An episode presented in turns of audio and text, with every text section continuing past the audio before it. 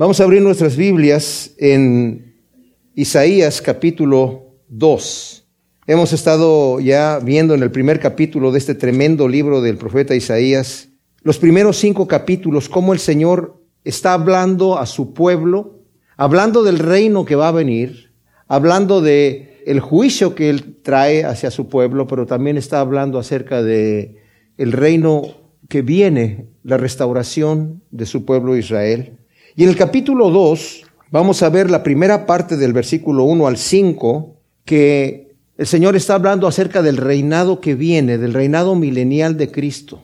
El Señor, cuando puso al hombre en la tierra, estaba el hombre en el paraíso, el hombre estaba sin pecado, y no sabemos cuánto tiempo estuvo disfrutando del paraíso hasta que pecó y el Señor lo tuvo que echar del paraíso. Nosotros hemos nacido aquí heredando la naturaleza de Adán en una situación de, pecado, también nacemos siendo pecadores, en un mundo que está bajo la maldición de Dios, aunque es un mundo excelente, aunque es muy bonita la naturaleza, igual estamos sufriendo el castigo que el Señor le dio a Adán, tenemos que trabajar para ganarnos nuestra vida con el sudor de nuestra frente. La tierra nos va a producir cardos y espinos y, se va a endurecer la tierra para trabajarla. Es lo que el Señor había dado al hombre.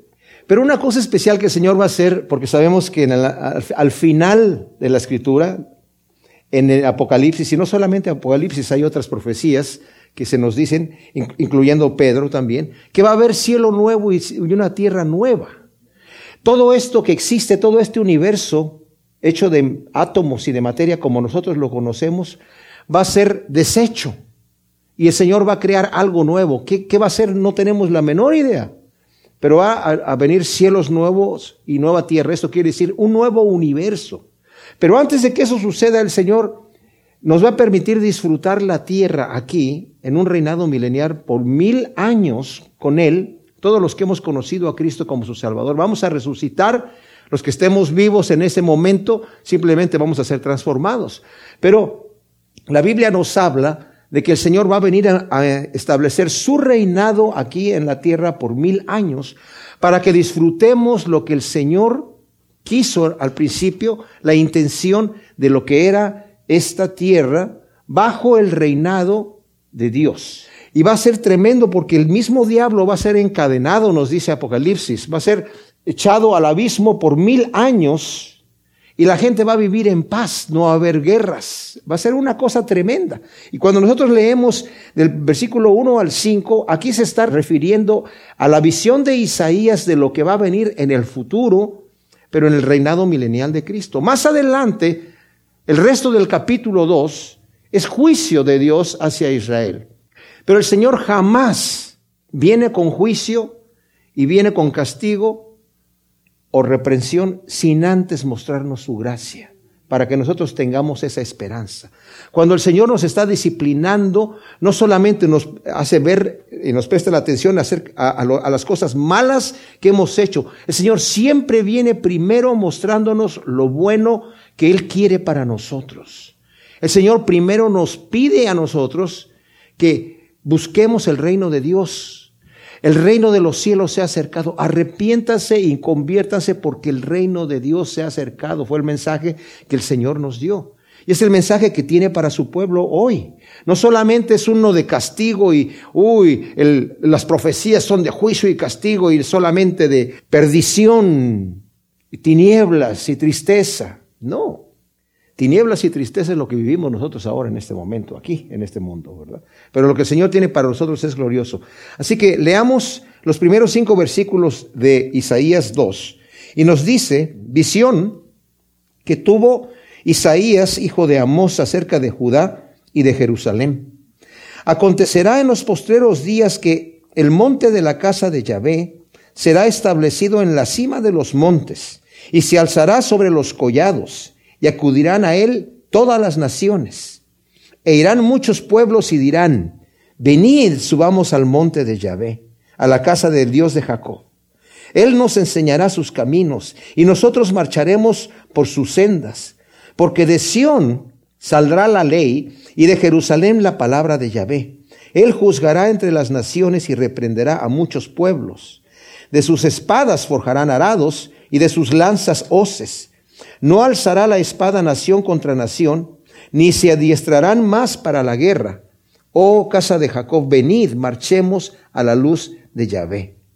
Ahora, cuando estudiamos la escritura, para mí es extraño que excelentes expositores bíblicos identifiquen esta profecía en referencia a la iglesia, porque dicen que eh, el monte de la casa de Yahvé, ¿verdad? La casa de Yahvé viene a ser el testimonio de la iglesia en los, desde la época apostólica. Y esto es basado en una teología que se le llama teología del reino. No se predica mucho hoy en día, pero todavía. Y la teología del reino dice, equivocadamente según mi posición, y estoy seguro que, que, que estoy en lo correcto, ¿verdad? Por lo que la escritura vemos que nos dice.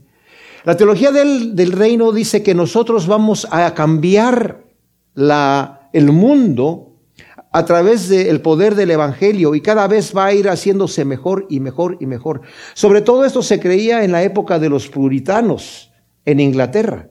De ahí que viene la frase en inglés, The world is getting better and better and better, ¿verdad? Entonces, esa era la cosa de que pensaban, oh, todo cada vez está siendo mejor, mejor. El poder del Evangelio va a ir cambiando de una manera el mundo en donde se va a ir terminando la maldad poco a poco. Y cuando ya no haya maldad en la tierra, entonces vamos nosotros a recibir al Rey de Reyes para que reine en un mundo que con el poder del Evangelio la iglesia ha transformado ciertamente el poder de Dios. Pero en la escritura vemos que no es así. Las profecías nos dicen que los tiempos se van a poner peor, ¿verdad? Y, sí había como un buen sentimiento en decir, bueno, qué bueno que estamos predicando el Evangelio y, y, vamos a hacerlo con todas nuestras fuerzas porque se va a ir cambiando el mundo. Y sí, el Evangelio cambia, pero siempre en la historia hemos visto, mis amados, que hay una un rechazo, siempre hay una oposición a la obra de Dios y vemos que el mundo sube y baja, sube y baja, sube y baja. Y en realidad la escritura nos dice que cuando viene, venga el final, antes de que el rey de reyes venga a la tierra, el mundo va a estar en un caos tan terrible que la ira de Dios va a ser manifestada, ¿verdad? Entonces, no podemos pensar esto, aunque tenían una muy buena esperanza, como dije, muchos de estos puritanos pensando, nosotros vamos a poder hacer esto, ignorando. Y, muchas veces cuando queremos defender un punto en la escritura, a veces pasamos por alto lo que realmente la escritura dice. Nosotros cuando estudiamos la Biblia, y la forma en la que la debemos hacer es el estudio inductivo, que quiere decir, yo voy a ver qué es lo que la escritura me dice, no lo que yo quiero que diga. Y la voy a utilizar como algo para apoyar mi teología, ¿verdad? Como un abogado puede tomar la misma ley, la misma constitución para defender o acusar un caso. Eso es lo que debemos hacer nosotros. Si queremos que Dios nos hable, necesitamos ver qué es lo que dice la Escritura y leer palabra por palabra para estar seguros qué es lo que dice. Y aquí claramente nos dice de qué se trata la profecía que acabamos de leer en estos primeros cinco versículos. Y si leemos el primer versículo, dice, visión que tuvo Isaías, hijo de Amós, acerca de qué? De Judá y de Jerusalén. O sea, nos está diciendo cuán, para quién es esta profecía. No nos está diciendo que es para la iglesia apostólica. Eso nos dice cuándo es esta profecía, cuándo va a ocurrir. ¿Qué dice en el segundo versículo? Acontecerá en los postreros días. O sea, esta es una profecía para los días postreros, algo que viene más adelante. Y dice, acontecerá en los postreros días que el monte de la casa de Yahvé será establecido en la cima de los montes y se alzará sobre los collados y acudirán a él todas las naciones. Cuando en la escritura se mencionan los montes en sentido figurado, obviamente, representan siempre potencias humanas o reinos de la tierra, de los cuales el monte de la casa de Yahvé, que es Sión, va a ser la cabeza de los montes. O sea, está diciendo, todos los reinos de la tierra van a estar sujetos al reinado que va a salir de Sión, de la casa de Yahvé. Tremenda cosa. Y luego nos dice aquí, la sublimidad y potencia de ese monte, mis amados, se deriva no en la casa de Jehová, se deriva en que Jehová está allí. Jehová está allí. En la profecía final del capítulo 48 de Ezequiel, si ustedes van allí, por lo menos en la Biblia textual le ponen el nombre real de Dios, dice el último versículo de Ezequiel, y desde aquel día el nombre de la ciudad será Yahvé Sama, que quiere decir Yahvé está ahí o Yahvé está presente. O sea, lo que estamos diciendo aquí es esto. el Señor va a estar presente y la sublimidad de el reinado de Sión es que Cristo va a estar allí reinando. Es, es lo que lo hace sublime. Y luego dice el versículo 3, e irán muchos pueblos y dirán, venid, subamos al monte de Yahvé, a la casa de Dios de Jacob. Él nos enseñará sus caminos y nosotros marcharemos por sus sendas porque de Sión saldrá la ley y de Jerusalén la palabra de Dios. Hoy, mis, mis amados, prevalece aquí en este mundo el antisemitismo, pero durante el reinado de Cristo Jesús en la tierra, los pueblos desearán ir a Jerusalén, no para conquistarla, no para tomar sus posesiones, sino para qué? Van a estar para oír la instrucción de Dios. Va a haber hambre, algo extraordinario que no sucede hoy en día. La gente no quiere saber lo que Dios quiere, está diciendo. Solamente la persona que ha sido convertida, que ha sido transformada por medio del poder del Espíritu Santo, le interesa la instrucción de Dios. Porque, mis amados, como he dicho en otras ocasiones, los mandamientos de Dios no son arbitrarios. Dios no nada más nos dice, quiero que hagas esto y que dejes de hacer aquello. ¿Por qué? Porque se me va a mí de la gana y como yo soy Dios, tú simplemente lo vas a hacer la voluntad de Dios es agradable y perfecta. Lo que Dios quiere para mí me conviene a mí. Lo que Dios quiere para mí es exquisito. Es lo que más me va a satisfacer. Y va a haber en ese momento la ceguera que tiene la gente se va a quitar y van a desear escuchar la instrucción de Dios. Qué tremenda cosa. Yo me doy cuenta que cuando realmente hay una conversión en nuestro corazón, pasa un detalle. Podemos ser cristianos de domingos, podemos ser cristianos de que vamos a la iglesia y estamos ahí. Bueno, sí, interesante lo que dijo el predicador esta vez, ¿verdad? Eh, sí tiene sentido y me gustó mucho cuando sacó esta situación interesante aquí, ¿verdad? Que yo nunca la había visto así. Está bien. Pero a veces como que no hay una intención de mm, realmente de dedicar mi vida a esas cosas que están así. Es como muy beato, eso hay que dejárselo para los que están dedicados a eso, ¿verdad? Pero cuando hay una verdadera conversión en nuestro corazón, hay un deseo de saber la voluntad de Dios. Hay un verdadero deseo de saber, Señor, qué es lo que tú quieres que yo haga y qué es lo que tú quieres que yo deje hacer. Yo quiero saber, dime, enséñame, muéstrame tus caminos. Como la sed que David demuestra en el Salmo 119. ¿verdad? Muéstrame tus caminos, Señor, para seguirlos, porque me deleito en hacer tu voluntad. Cristo Jesús le habló a Pedro cuando en el capítulo 16 de Mateo, el Señor les dijo, ¿quiénes dicen los hombres que yo soy? Y dijeron unos que estaban ahí de los apóstoles, pues algunos dicen que eres Isaías, otros dicen que eres Juan el Bautista, otros dicen que eres Jeremías o alguno de los profetas. ¿Y ustedes qué dicen? ¿Quién soy yo? Y Pedro le dice, tú eres el Cristo, el Hijo del Dios viviente. Y el Señor le dice, bienaventurado eres Pedro, porque esto no te lo reveló ningún hombre, sino mi Padre que está en los cielos. Y ahora que ya saben que yo soy el Cristo, quiero que sepan que me es necesario ir a Jerusalén y padecer de los principales de los judíos y ser muerto. Me van a entregar en manos de pecadores. Voy a ser muerto, voy a ser crucificado, pero voy a resucitar al tercer día. Y dice la escritura que Pedro lo tomó aparte y le dijo, Señor, en ninguna manera eso te acontezca. Y el Señor le dijo, después de que ya le había dicho, bienaventurado eres Pedro, porque esto no te lo reveló carne ni sangre, dice, apártate de mí, Satanás, porque me eres tropiezo, porque no pones la mirada en las cosas de Dios, sino en las de los hombres. ¿Qué quiere decir esto? El Señor dijo, mi comida es hacer la voluntad de mi Padre. Yo me gozo en hacer la voluntad de mi Padre. Eso es lo que yo quiero hacer. Y en ese momento Cristo vino a hacer la voluntad del Padre. ¿Y cuál era la voluntad del Padre? Redimirnos a nosotros del pecado, a precio de la sangre de Cristo Jesús. Eso no lo podemos entender nosotros porque la capacidad de entender el amor de Dios es imposible. ¿Cómo es que el creador del universo va a venir a morir por nosotros? El Padre Celestial, el Dios Altísimo, entrega a su Hijo, lo envuelve en carne y sangre, ¿verdad? Para que muera por nosotros. El Dios eterno. No lo entendemos.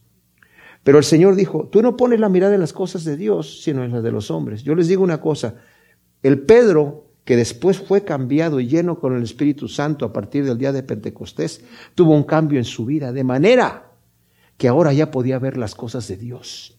El apóstol Pablo dice, para mí el vivir es Cristo y el morir es ganancia. Si vivo, Vivo para Cristo y si muero, muero para Cristo. Sea que viva o que muera, soy del Señor. Lo que el Señor quiera de mí está perfectamente bien conmigo. No es que, ay Señor, por lo que tú quieras, bajando la cabeza, así. No, me gozo en hacer tu voluntad. Y eso, mis amados, es el cambio que vamos a ver en, el, en el, reinado de Cristo Jesús cuando la gente van a venir a querer escuchar la voluntad de Dios. Quiero saber qué es lo que tú quieres que yo haga. Quiero aprender de ti porque quiero andar en tus caminos. Me deleito andar en tus caminos. ¿Se imaginan cómo va a ser el mundo en esa época?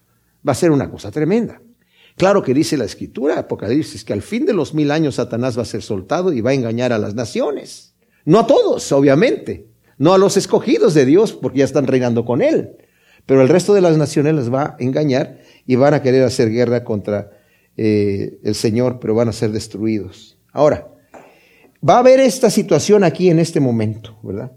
Y como dije, qué bendición tan grande saber que viene el día en que el mundo, en lugar de rechazar el consejo de Dios, desearán conocer y obedecer la voluntad de Dios, que es, como dice Romanos 12.2, agradable y perfecta. Esa es la voluntad de Dios que Dios quiere para nosotros. Es, mis amados, agradable y perfecta. Y luego dice, Él juzgará entre las naciones y reprenderá a muchos pueblos. De sus espadas forjarán arados y de sus lanzas hoces. No alzará la espada nación contra nación, ni se adiestrarán más para la guerra. Dios va a juzgar y va a reprender a las naciones. Porque ahora en el mundo reina la codicia, el egoísmo, la violencia, y el abuso por el poder. La naturaleza caída del hombre lo domina y reacciona carnalmente. Por eso estamos en los problemas que tenemos en el mundo. El libro de Santiago o Jacobo, como es realmente su nombre, en el capítulo 4, versículo 1 nos dice, ¿de dónde vienen las guerras y de dónde esas contiendas entre vosotros? ¿No es de allí, de vuestras pasiones, las cuales combaten en vuestros miembros? Codiciáis y no tenéis entonces asesináis y ardéis de envidia, y no podéis alcanzar, lucháis y guerreáis, y no tenéis lo que deseáis porque no pedís. Pedís y no recibís porque pedís mal, para gastar en vuestros deleites. Oh almas adúlteras, ¿no sabéis que la amistad del mundo es enemistad para con Dios? Cualquiera pues que quiera ser amigo del mundo, se constituye en enemigo de Dios. Hoy en día esas pasiones que tenemos nosotros son las que crean todos estos tumultos, este problema que hay. En el reinado milenial de Cristo habrá un desarme mundial. Mis amados, Rusia está en bancarrota porque se gastaron todo su dinero para armarse hasta los dientes. Hasta los dientes. Las naciones se arman hasta los dientes para conquistar y dominar. Pero viene el día en que Dios reprenderá y juzgará a las naciones y cesarán las guerras y el reinado de paz. En Estados Unidos también. Eh, hay una deuda tremenda por la cantidad de armamento que se compra. En ese entonces todas esas guerras, esas armas se van a deshacer, va a haber un desarme mundial. ¿Y qué es lo que va a pasar? Todos esos recursos se van a invertir en la agricultura, dice, se van a convertir en arados. No va a haber hambre para nada. Tenemos hambre porque queremos, porque estamos peleando y peleamos porque somos carnales, porque tenemos esas pasiones en nosotros mismos. Qué tremenda cosa. Pero en aquel entonces, mis amados, no va a alzar nación contra nación sus armas.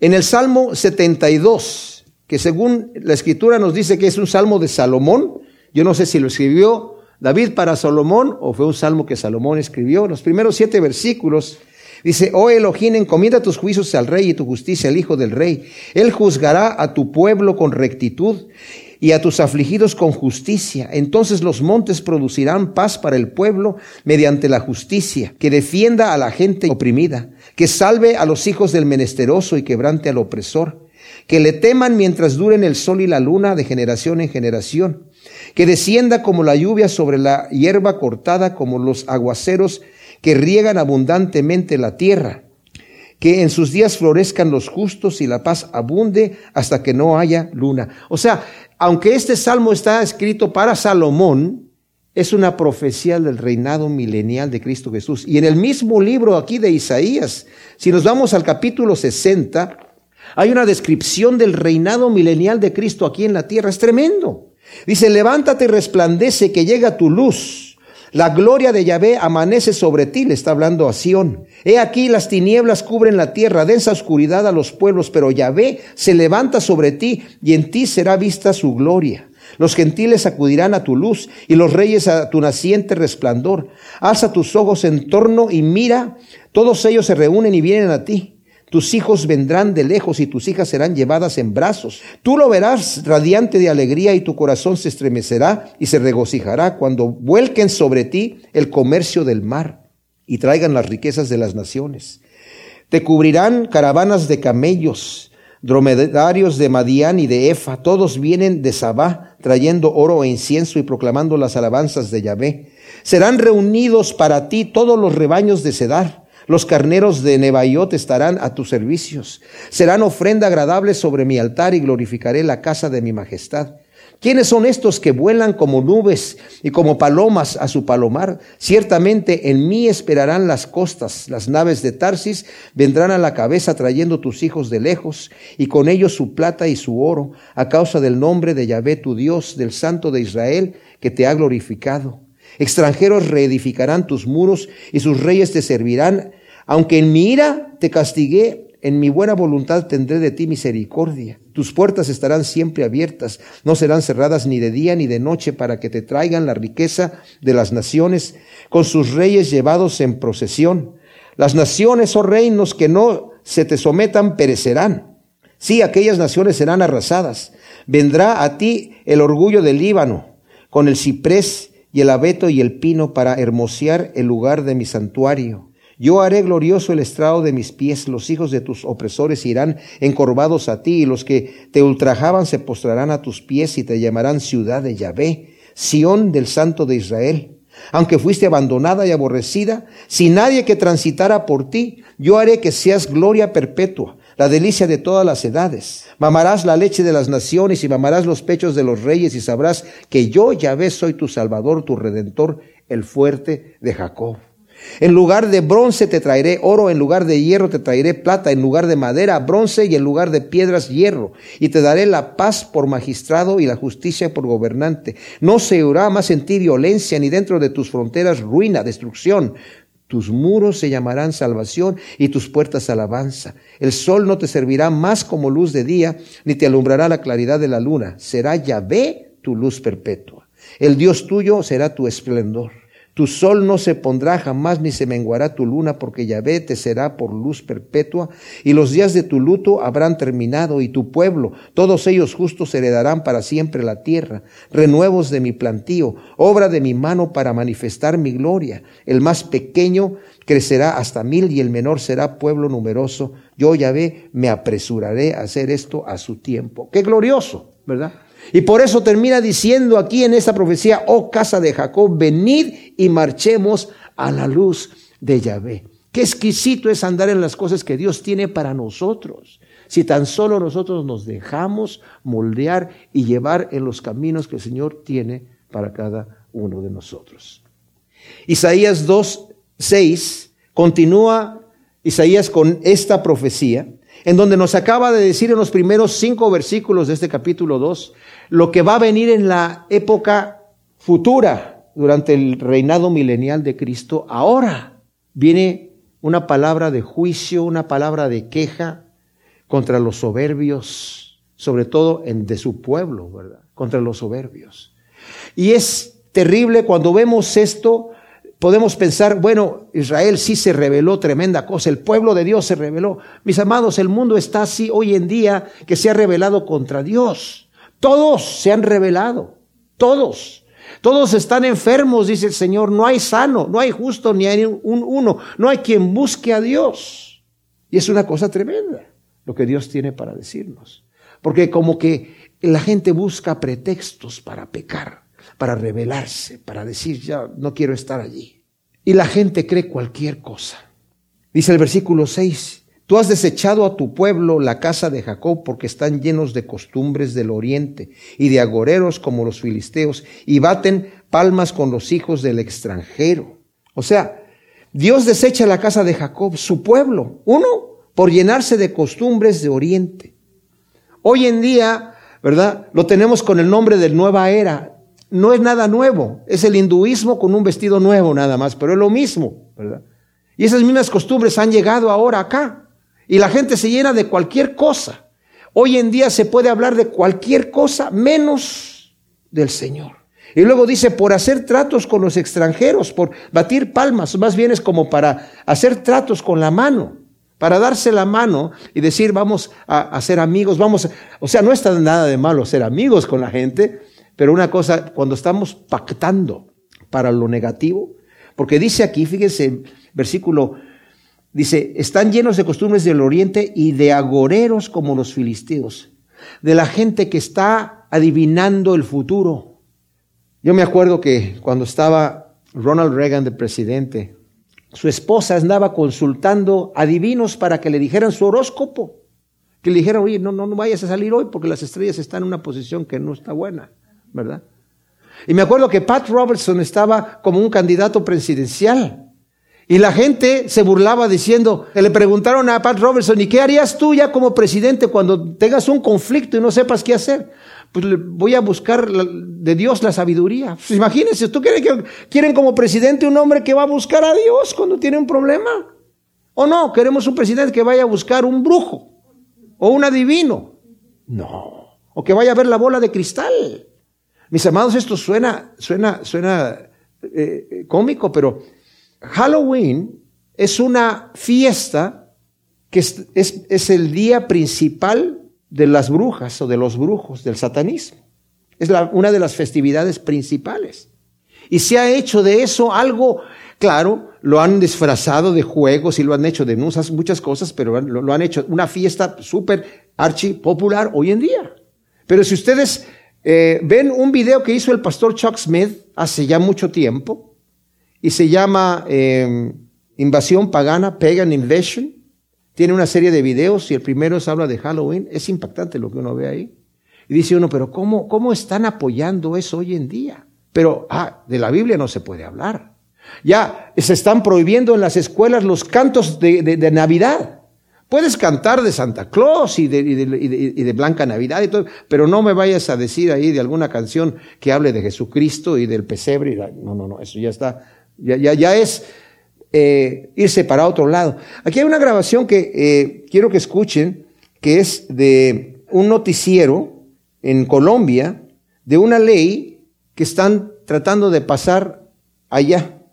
Se tiene previsto por parte del gobierno colombiano eh, realizar en los próximos días esa, esa, esa nueva normatividad para reglamentar todo lo que tiene que ver con otras religiones de, que se están eh, efectuando en el país, eh, especialmente lo, relacionado con las visitas casa a casa y en algunos eh, colegios donde nos obligan a leer la Biblia.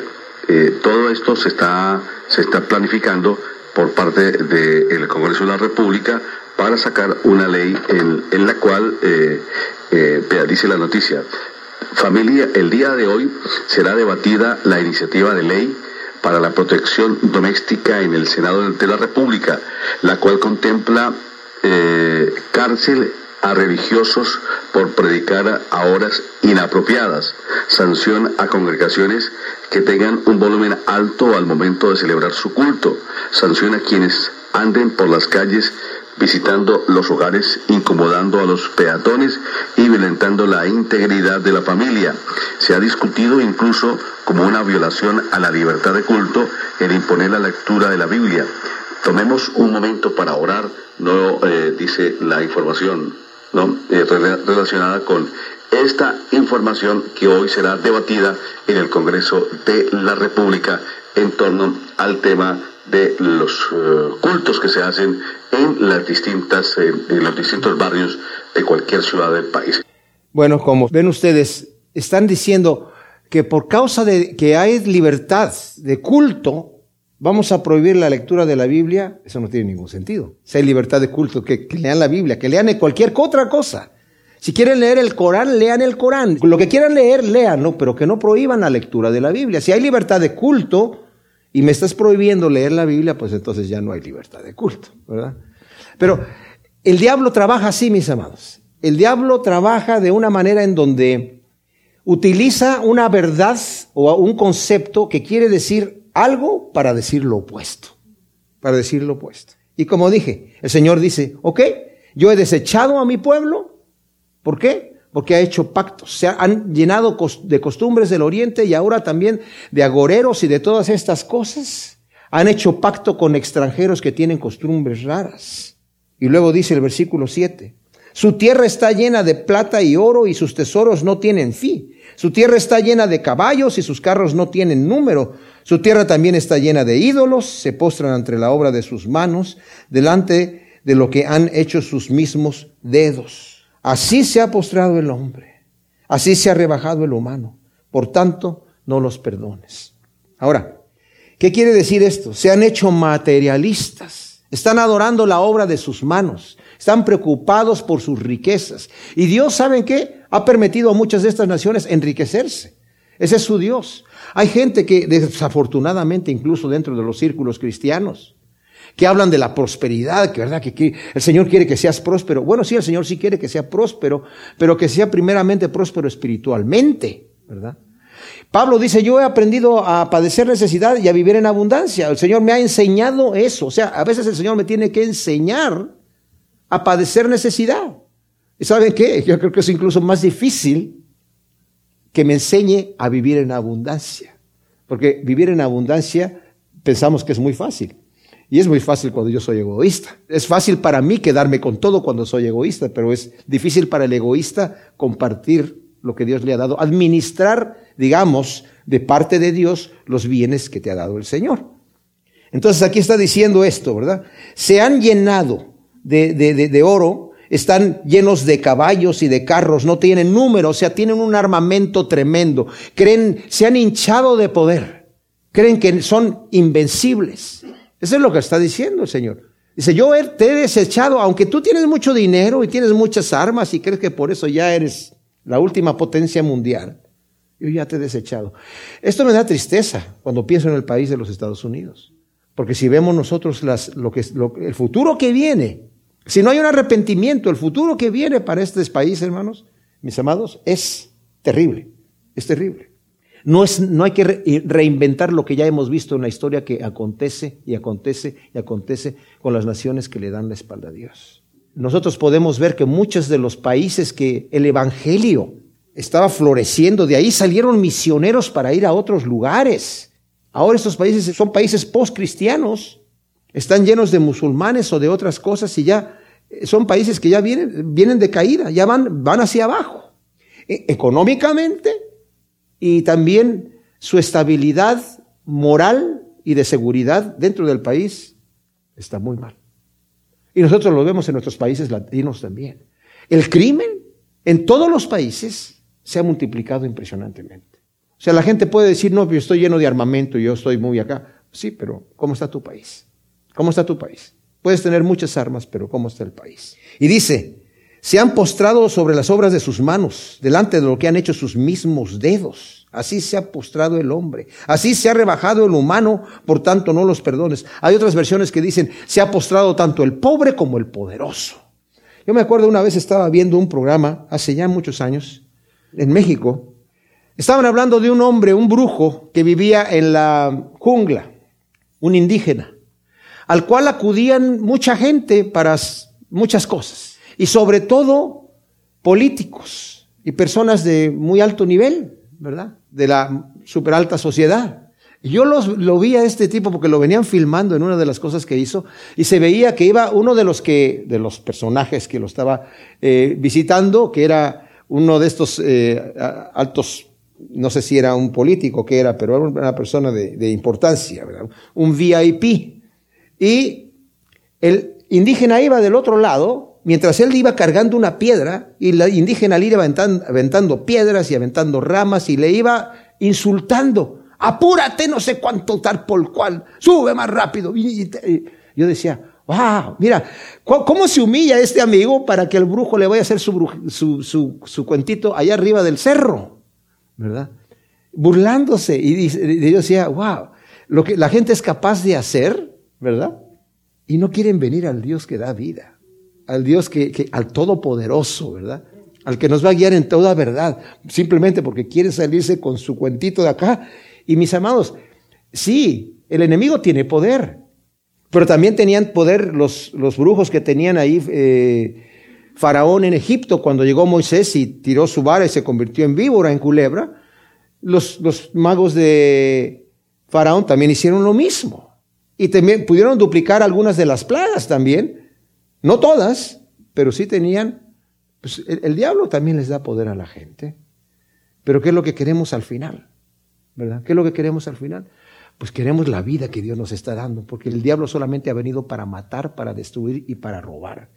Y cuando el Señor está dando estos juicios sobre su pueblo, es un pueblo que ha sido robado ya, ha sido destruido ya. Y la gente prefiere adorar al ídolo que tiene boca y no habla, que tiene ojos y no ve, oídos y no oye. Y dice la escritura en el Salmo 115, y semejantes a ellos se hacen los que los hacen. Terminan teniendo ojos y no viendo, y oídos y no oyendo. Y como el Señor les dice, teniendo ojos no ven, y teniendo oídos no oyen, y no quieren escucharme, no quieren entender para que ser sanados. Pero al principio del Salmo 115 dice, la gente me pregunta, ¿dónde está tu Dios? Mira, el mío está aquí. Yo lo tengo aquí guardado en mi, en mi, en mi bolsillo. ¿Dónde está el tuyo? Y dice David, mi Dios está en los cielos y todo lo que quiere hacer lo hace. Luego dice el versículo 10, métete en la peña y escóndete en el polvo a causa del terror de Yahvé y del resplandor de su majestad. Cuando Dios manifieste su ira, el hombre querrá esconderse en las cuevas, pero será inútil, no podrá escapar del juicio. Esto es un paralelo también, entre paréntesis, con los versículos 19 y 21 de, este mismo, de esta misma profecía. Va a repetir estas mismas palabras. Y saben que en el Apocalipsis capítulo 6, cuando se abre el sexto sello, los hombres van a hacer esto. Cuando vean el poder de Dios, mis amados, la gente va a temblar. Y nos dice en el capítulo 6 de Apocalipsis, versículo 12, vi cuando abrió el sexto sello y hubo un gran terremoto y el sol se volvió negro como tela de crin. Y la luna entera se volvió como sangre y las estrellas del cielo cayeron a la tierra como una higuera suelta sus brevas, cuando es sacudida por un fuerte viento. Y el firmamento fue replegado como un rollo que se enrolla y toda montaña y toda isla fueron removidos de sus lugares. Los reyes de la tierra y los príncipes y los tribunos y los ricos y los poderosos y todo siervo y todo libre se escondieron en las cuevas entre las peñas de las montañas y dijeron a las montañas y a las peñas, caed sobre nosotros y escondednos del rostro del que está sentado en el trono y de la ira del cordero, porque ha venido ya el gran día de la ira de ellos y quién puede mantenerse en pie. ¡Wow! Tremenda cosa, ¿verdad? Tremenda cosa. Ese es el día del Señor. Y él nos dice el versículo 11 y 12, hablando del día del Señor, los ojos altivos del hombre serán abatidos y la soberbia de los hombres será humillada. Solo Yahvé será exaltado en aquel día porque el día de Yahvé Sebaot vendrá contra todo soberbio y altivo y contra todo enaltecido y va a ser abatido. El día del Señor vendrá con estruendo y todos los fanfarrones que se burlen ahora de él, mis amados, van a ser abatidos, confundidos y humillados. Solo Yahvé será exaltado en aquel día. Gloria a Dios. Contra todos los cedros del Líbano y altos erguidos, y contra todas las encinas de Bazán, y contra todas las altas montañas, y contra toda colina elevada, contra toda torre alta, contra todo muro fortificado, contra todas las naves de Tarsis y contra todo navío suntuoso, entonces se doblegará la soberbia humana y la altivez de los hombres será humillada, y aquel día desaparecerán totalmente los ídolos y solo Yahvé será exaltado. Todos estos que acabamos de leer son figuras del poderío humano. Van a desaparecer. Y van a desaparecer los ídolos también. Solo el Señor va a ser exaltado. La gente se burla del Señor en este momento, está menospreciando al Señor. Pero viene un día en donde toda esta gente que se burló, ¿se imaginan ustedes? Toda esta gente que se burló de Dios, que blasfemó su nombre, va a doblegar su rodilla delante del Rey de Reyes y Señor de Señores. ¿Y qué va a querer hacer? Versículo 19 y se meterán en las cuevas y en las peñas y en las rendijas de la tierra a causa del terror de Yahvé y de la gloria de su majestad cuando Él se levante para sacudir terriblemente la tierra. Aquí le añade esa partecita. Cuando Él se levante para sacudir terriblemente la tierra. Wow. Viene ese día de la ira de Dios, mis amados. Su pueblo, nosotros vamos a estar gritando, vamos a estar echando porras al Señor porque vamos a ver el juicio de Dios y la gloria del Señor manifestada. Vamos a ver al Cordero inmolado rugir como el león de Judá en ese momento. Vamos a ver el poder del Señor manifestado. Como dice la Escritura, cuando vino la primera vez, vino humilde, montado en un burro, siendo introducido a Jerusalén. Su segunda venida dice, ¿por qué están tus vestidos rojos? Algunas de las profecías que vamos a leer más adelante. Están rojos de la sangre de mis enemigos. ¡Wow!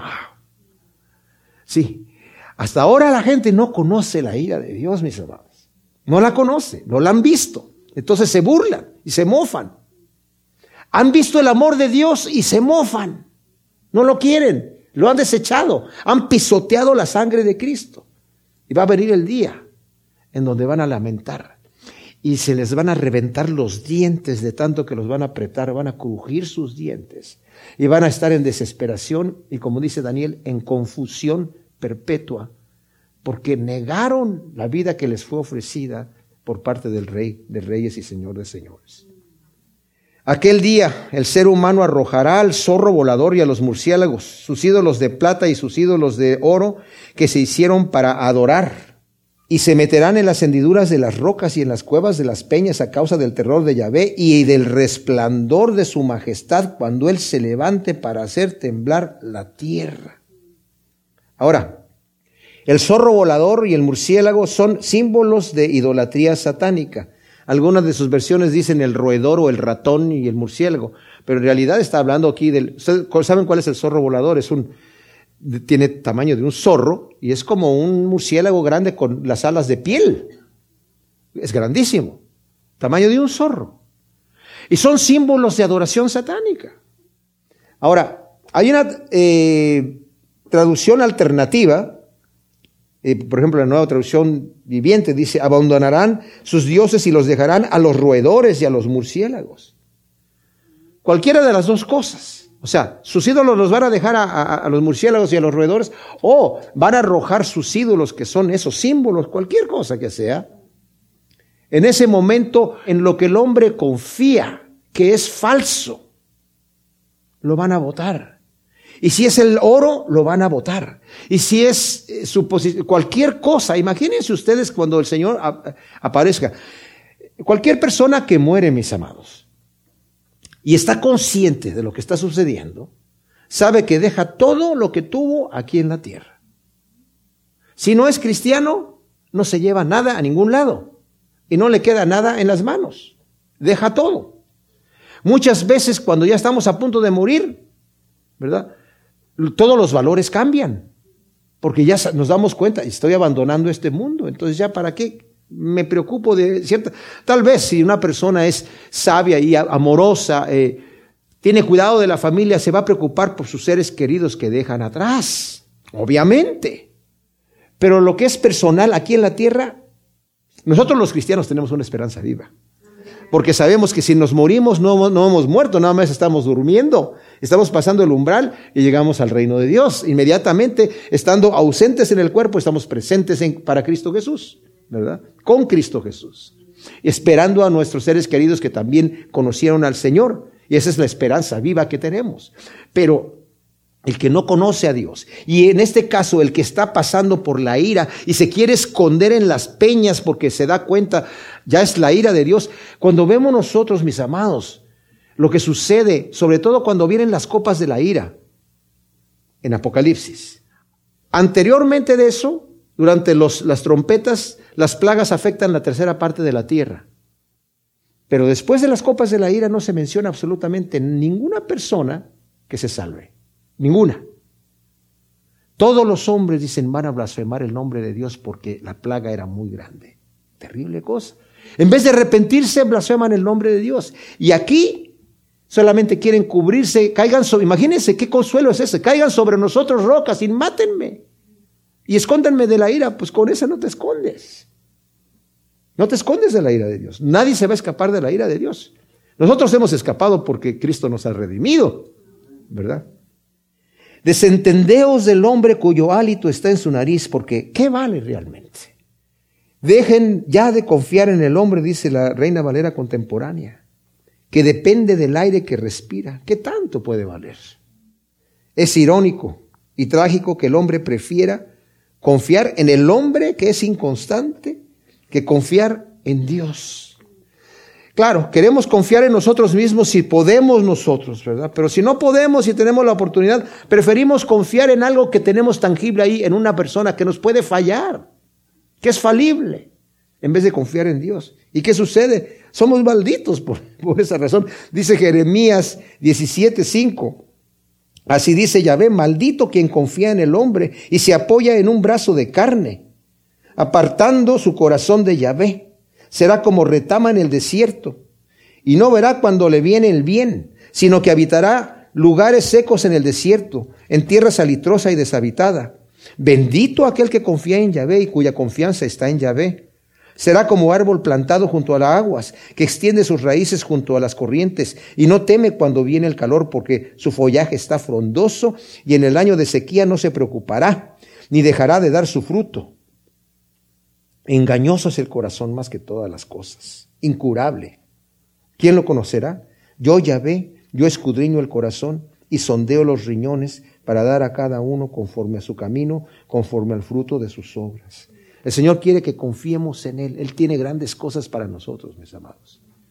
Y si nosotros confiamos en Él y nos volvemos a Él, el Señor dice, yo te restauro, yo reintegro todo aquello que has perdido. Yo vuelvo a traer los años que se comió la oruga. Voy a traer todo aquello que se comió la oruga en tu vida nuevamente, lo voy a restaurar para darte y para que no pierdas tu corona. Guárdala, dice el Señor, guárdala, que nadie te la quite. ¿Verdad? El Señor tiene para nosotros grandes cosas. Gracias, Señor, te damos por tu palabra. Te pedimos que tú siembres todas estas cosas que hemos visto hoy en nuestro corazón en buena tierra para que produzca su fruto, asiento por uno en nombre de Cristo. Amén.